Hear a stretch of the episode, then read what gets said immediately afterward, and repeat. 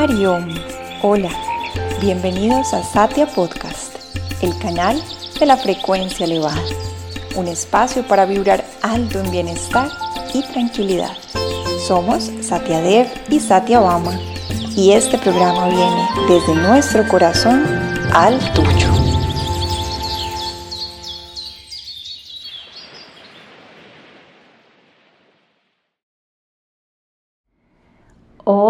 Shivaya, buenas buenas a todos, qué rico estar compartiendo con ustedes este inicio de la temporada número 3 por acá en Satya Podcast.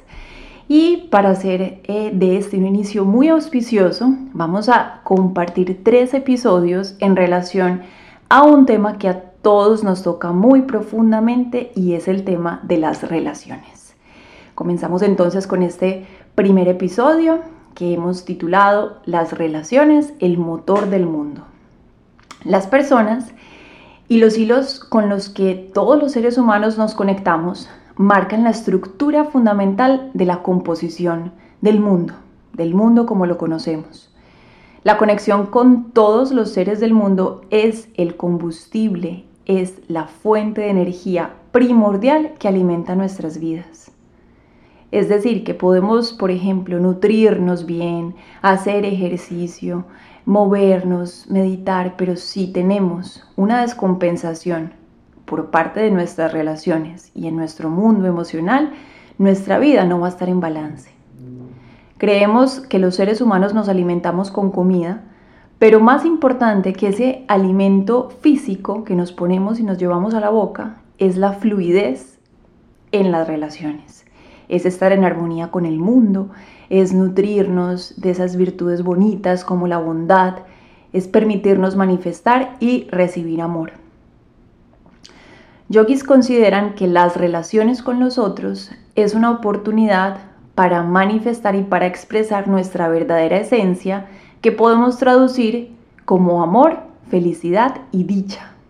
Entonces, relaciones es una oportunidad para manifestar ese amor incondicional y podernos dar el permiso de vernos en nosotros, porque todos los seres humanos compartimos esa misma esencia. Por eso siempre decimos en yoga, el otro soy yo. Esencialmente, el otro soy yo. Todos compartimos la esencia de amor, dicha y plenitud. Entonces, las relaciones con los demás es una oportunidad para yo refinar esa capacidad de expresar y manifestar amor, reconociendo que el otro soy yo, porque en el otro también hay amor. Pero entonces la pregunta sería, ¿por qué es tan difícil conseguirlo? ¿Por qué nos cuesta tanto expresar amor todo el tiempo en las relaciones? Y la respuesta se divide en dos. Porque los seres humanos tenemos emociones y tenemos un karma. Un karma individual y un karma colectivo y vamos a desglosarlo.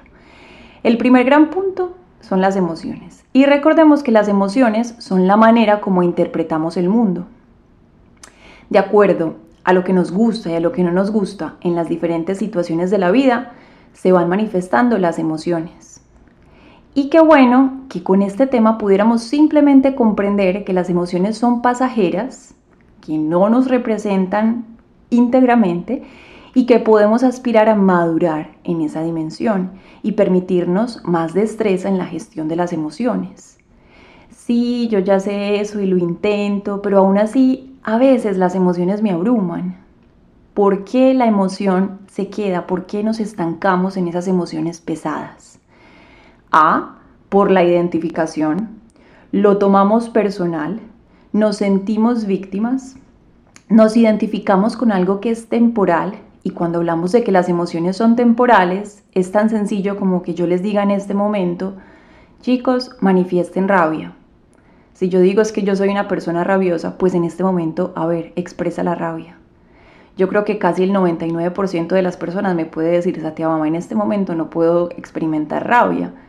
Y ojalá no, estamos experimentando, oyendo un episodio de un podcast, pues con una intención muy pacífica y muy amorosa. Entonces, ¿qué quiere decir? Que la rabia no está ahí, que es temporal, que llega, pero también se va, no hace parte de mí. Vamos a poner un ejemplo con esto de la identificación. Mi amigo está bravo, se puso bravo y el otro día me dijo algo en un tono súper fuerte. Entonces, un escenario es que me sienta fatal y sienta que yo no merecía ese trato de él, pero tal vez empiece la mente a entretejer esa gran onda de pensamiento que se va formando alrededor de uno solo y empiece a pensar, ¿qué habré hecho yo para enojarlo así? ¿Qué será lo que le disgusta de mí? ¿Qué habré hecho mal? Y comienzo a recapitular en lo que ha pasado desde hace tres días donde tuvimos ese altercado y comienzo a crear un remolino sin fin que me hace sentir fatal. ¿Cierto? Pasa. Segundo escenario es que vivo la misma situación, pero en ese momento tenga la claridad y me acuerde de esto que hablamos en el podcast y diga, pues mi amigo sí me gritó, pero la verdad, eso no es mi carga. Esa emoción de la ira que él tuvo, eso no me pertenece a mí, vino de él. Tal vez viene de su propio trabajo, tal vez viene de sus propias limitaciones, tal vez viene de la propia situación que estaba viviendo en ese momento y ese es su equipaje, no me lo monto yo al hombro. Y aunque no me gustó cómo actuó, que también eso es válido reconocerlo, y tal vez se lo voy a manifestar de una manera muy amorosa, y voy a establecer límites, en este momento lo voy a dejar pasar, le voy a dar ese espacio y ese permiso de el error, sin ser esclavo de esa emoción. No me hago esclavo de las emociones. Es bueno para mí, es bueno para él y es bueno para el mundo. Punto B, con esto de que por qué las emociones se quedan. La primera que hablamos es la identificación. Nos tomamos eso muy personal y nos hacemos esclavos de esa emoción ya sabemos cómo cambiarlo. Punto B, creo que es verdad. Ejemplo, se manifiesta en mí la impaciencia y mi mente comienza a hacerme creer que es que esa impaciencia está bien justificada. Es que el otro es muy lento, es que no me cumplieron, es que me respondió así o asá. Y nos vela la conciencia de permitir reconocer que tal vez no esté yo en completa razón como mi mente me lo está tratando de vender. Que tal vez haya otra mirada. Que tal vez esa impaciencia que se despierta en mí porque el otro es muy lento es mi perspectiva, pero no la verdad porque tal vez esa persona, no sé, tenga alguna discapacidad o tenga algún momento de distracción o tenga alguna situación que lo tenga cabizbajo. No sé, un millón de posibilidades podrían manifestarse. Entonces también preguntarme, ¿es esto verdad? ¿Es importante? Creo que es verdad, entonces conservo esa intención, conservo esa emoción, impaciencia. Y le doy dando el título de sí, en este momento tengo que ser impaciente, la justifico. Y segundo, nos, eh, el, perdón, y tercero, es en, esta, en esta pregunta de por qué la emoción se queda, es porque creo que es beneficioso. No solamente creo que es verdad, como lo vimos en el punto anterior, sino que además me convenzo que con esa emoción algo mejor pasará. Por ejemplo, manifiesto, se despierta en mí rabia, ira, enojo. Y la manifiesto y la sostengo con el fin de educar a los demás, de enseñarles mi propia perspectiva, de mostrarles que así es la mejor manera y comienza mi mente a hacerme esa estrategia de marketing para convencerme de que sí es muy beneficioso que conserves esa rabia, porque es que así les vas a enseñar. Entonces, si me pego a estos tres elementos, la emoción no será ni bien gestionada ni tampoco se irá con facilidad. Es decir, si yo me identifico con la emoción, si yo creo que es verdad y si yo creo que es beneficioso, esa emoción se va a sostener ahí, se va a aferrar y nosotros nos vamos a aferrar a ellas. Entonces, ¿cómo gestionar bien las emociones? Primero, reconocerlas, no reprimirlas, saber que están ahí, que se manifestó. Eso hace parte de cualquier proceso de sanación, aceptar, reconocer. Segundo, también reconocer que sí, la emoción está ahí, pero emociones son temporales. Y esa emoción que se manifiesta tanto en mí como en el otro va a pasar. Tercero, tumbarle a la mente la estrategia de que se presente como verdad. Algo que nos aleje de la paz no tiene justificación de ser conservado. Entonces, si la mente nos comienza a vender esa idea de que es verdad, Niego eso porque eso me aleja de la paz. Cualquier emoción o sentimiento pesado que esté en mi corazón, que no sea paz, que no sea amor, que no sea luz, no merece la pena conservarlo. Y cuarto, negar que es beneficioso y reconocer que hay otras maneras de solucionar las situaciones. Si nuestro mundo emocional se balancea, tendremos naturalmente una mejor cancha para relacionarnos de una manera mucho más sana con los demás. Pónganse a pensar que a veces nuestras relaciones están regidas por nuestras emociones. Entonces, si podemos darle em, el matiz que se merecen estas emociones, pues también podemos darle un nuevo matiz a nuestras relaciones. Segundo gran punto con este tema de las relaciones, el karma. Tenemos un karma individual, yoga y diferentes corrientes o tradiciones orientales, espirituales, nos hablan de la ley del karma como esa ley infalible e irrefutable, donde todo lo que estamos viviendo es el fruto de una semilla que en el pasado sembré. O sea, mi presente es una cosecha del pasado. Lo que estoy viviendo hoy es una manifestación de algo que hice, sentí u omití en el pasado. Las relaciones que experimento en este momento también son fruto kármico.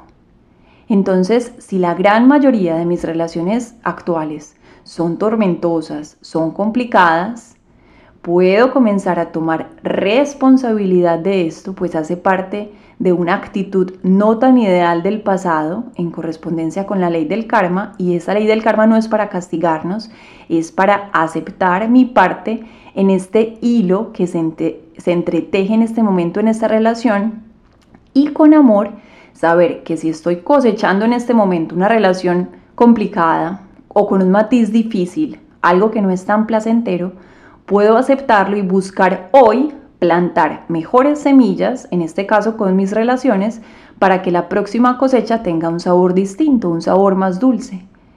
La ley del karma nos llega como un recordatorio para buscar sanación con esto que estoy viviendo hoy, pues no soy víctima de esto, soy co-creador de esta realidad. Yo también hice parte de esta creación.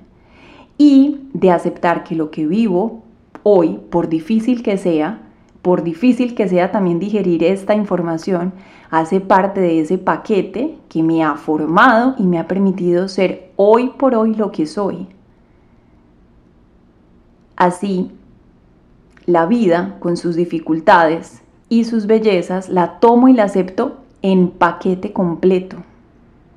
De nada vale querer sacar, editar o eliminar bruscamente personas o situaciones porque primero tenemos karmas por resolver con todas estas personas y segundo porque en este momento estoy sembrando un nuevo karma.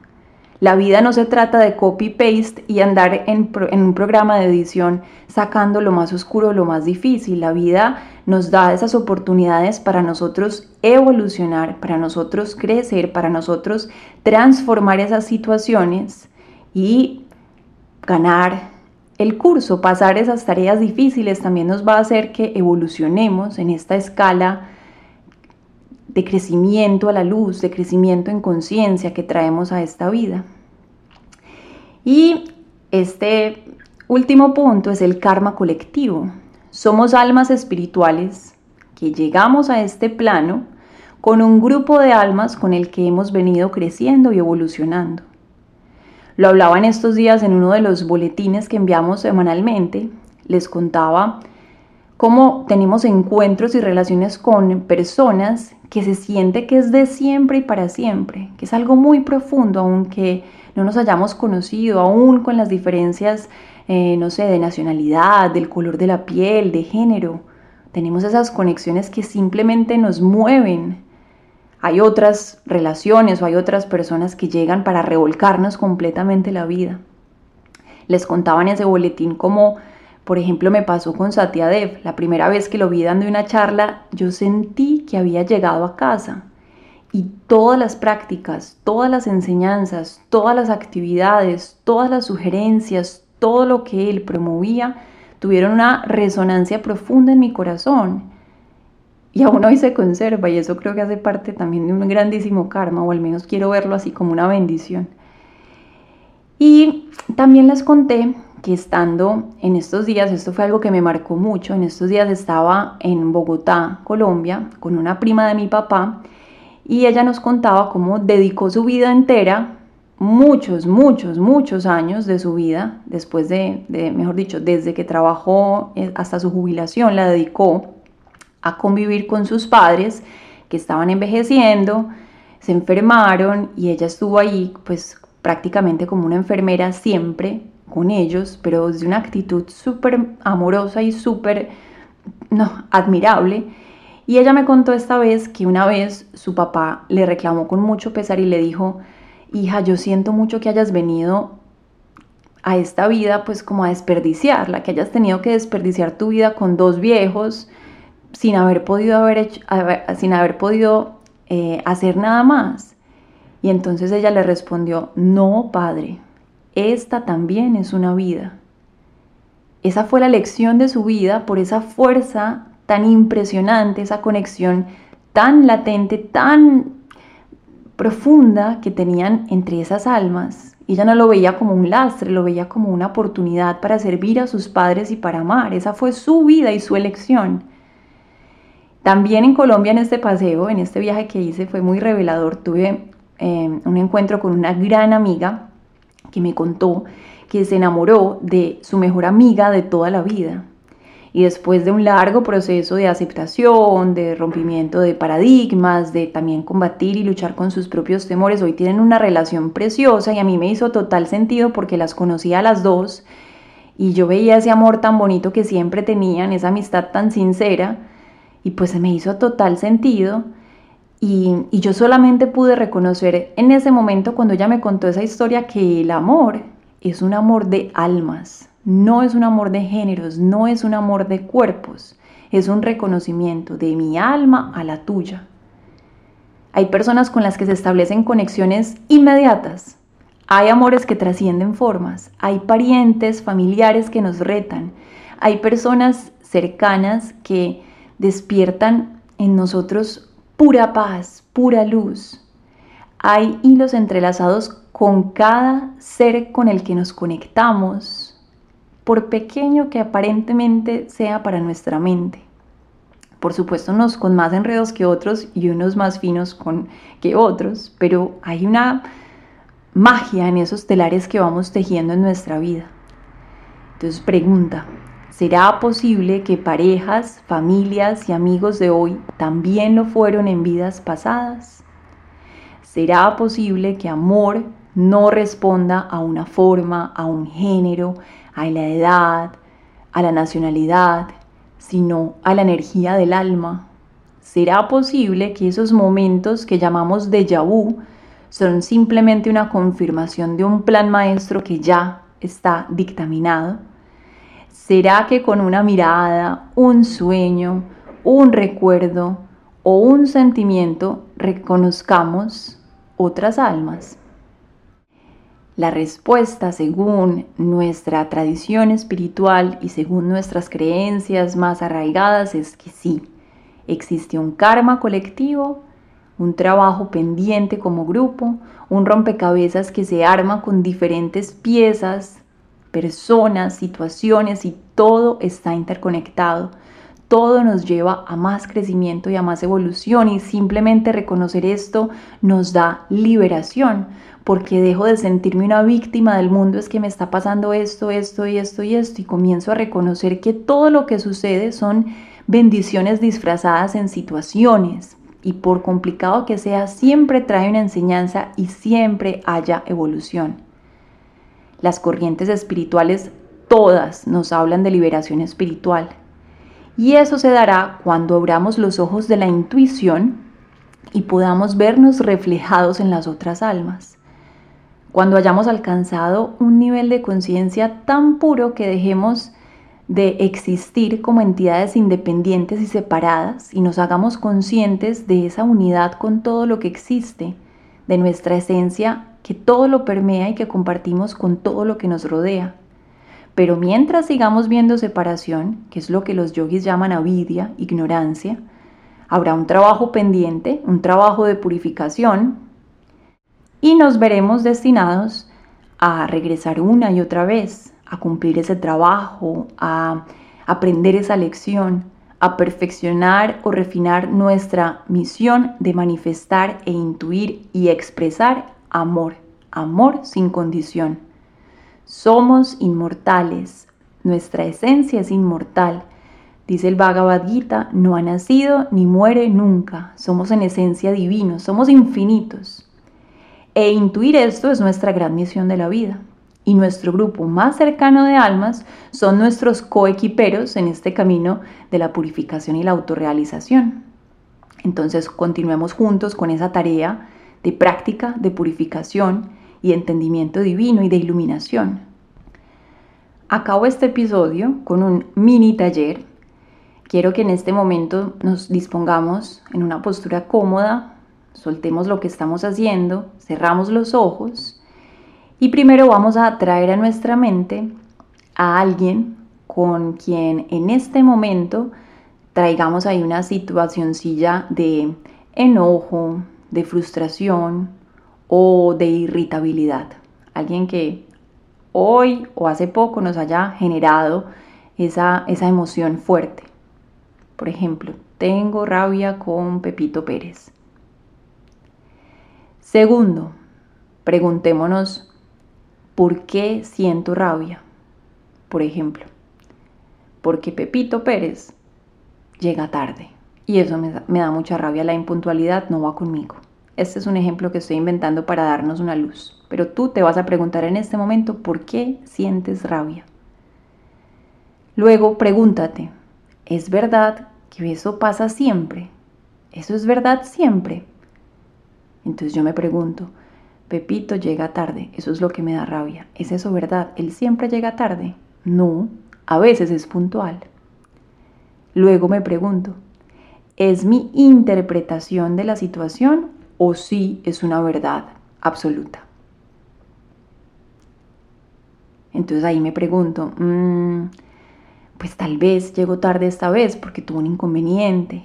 Ay, él sí me había dicho que él es padre de familia y los miércoles tiene que llevar la hija al transporte una cuadra más. Entonces, tal vez por eso llegó tarde.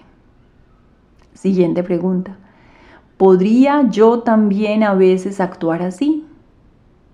Hmm, claro, yo trato de ser puntual, pero a veces me equivoco y también llego tarde, me pasa. Siguiente pregunta. ¿Puedo sacar algo positivo de esto?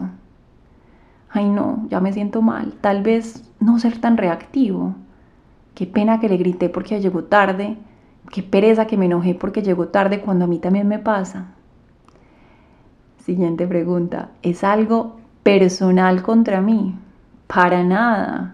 Llegó tarde porque también tiene su propia vida y sus propias limitaciones y no fue nada que quiso hacerme para herirme a mí. Repito las preguntas sin el ejemplo. Trae a tu mente a alguien con quien sientas enojo, frustración o irritabilidad. Pregúntate, ¿por qué siento rabia? Pregúntate, ¿es verdad siempre? Pregúntate, ¿es mi interpretación de la situación o si es verdad? Pregúntate, ¿también yo podría a veces actuar así? Pregúntate, ¿Puedo sacar algo positivo de esto? Y pregúntate, ¿realmente es algo personal contra mí? Segundo punto del taller. Ahora responde, ¿es beneficioso para mí sentir enojo?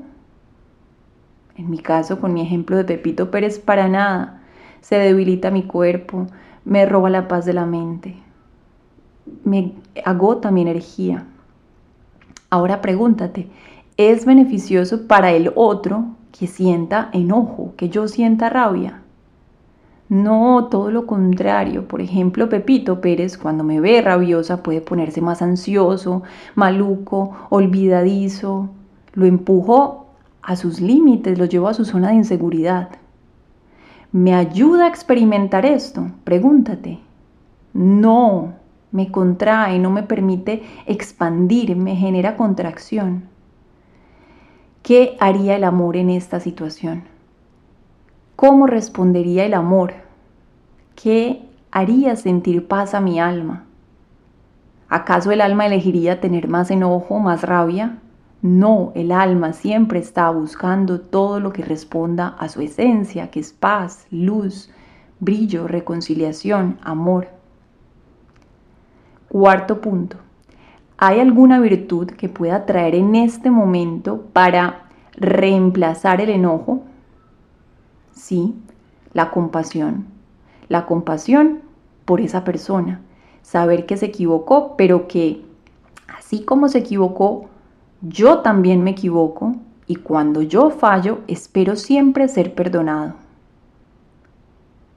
Y ahora sí, con los ojos cerrados vamos a visualizar de nuevo esa escena donde se manifestó el enojo, pero esta vez vamos a revivir mentalmente cómo se desenvuelve la escena, esta vez con más destreza y con más madurez, con entendimiento, con compasión y evito el desenlace que tuvo y por el contrario lo reemplazo con un escenario mucho más positivo. Y esto es un entrenamiento para la mente la mente en este momento no puede identificar que esto es una visualización. Si lo hacemos a conciencia, diseñamos mentalmente esa estrategia, en el momento en que se vuelva a presentar en la vida real, ya mi mente también tiene esta herramienta de saber puedo hacerlo diferente. Señoras y señores, los seres humanos somos seres sociales, pero ante todo somos seres de amor y al amor nos debemos siempre. Me encantaría escuchar sus comentarios con respecto a este podcast. Escríbanos por correo, por redes sociales, qué sienten con este tema, cómo van con sus relaciones. Y si esto que hablamos hoy les gustó, los invito a que en este momento pasen al siguiente episodio porque este tema es tan nutritivo, el tema de las relaciones, que lo vamos a dividir en tres. Entonces, no siendo más, un abrazo, toda la información de quiénes somos, qué hacemos, qué actividades tenemos, cursos, retiros, actividades gratuitas, la encuentran en nuestra página web www.satiarupa.yoga. Y bueno, como siempre, feliz de estar compartiendo en este espacio con ustedes. Nos vemos prontito en el siguiente episodio. Hariom Tat Sat.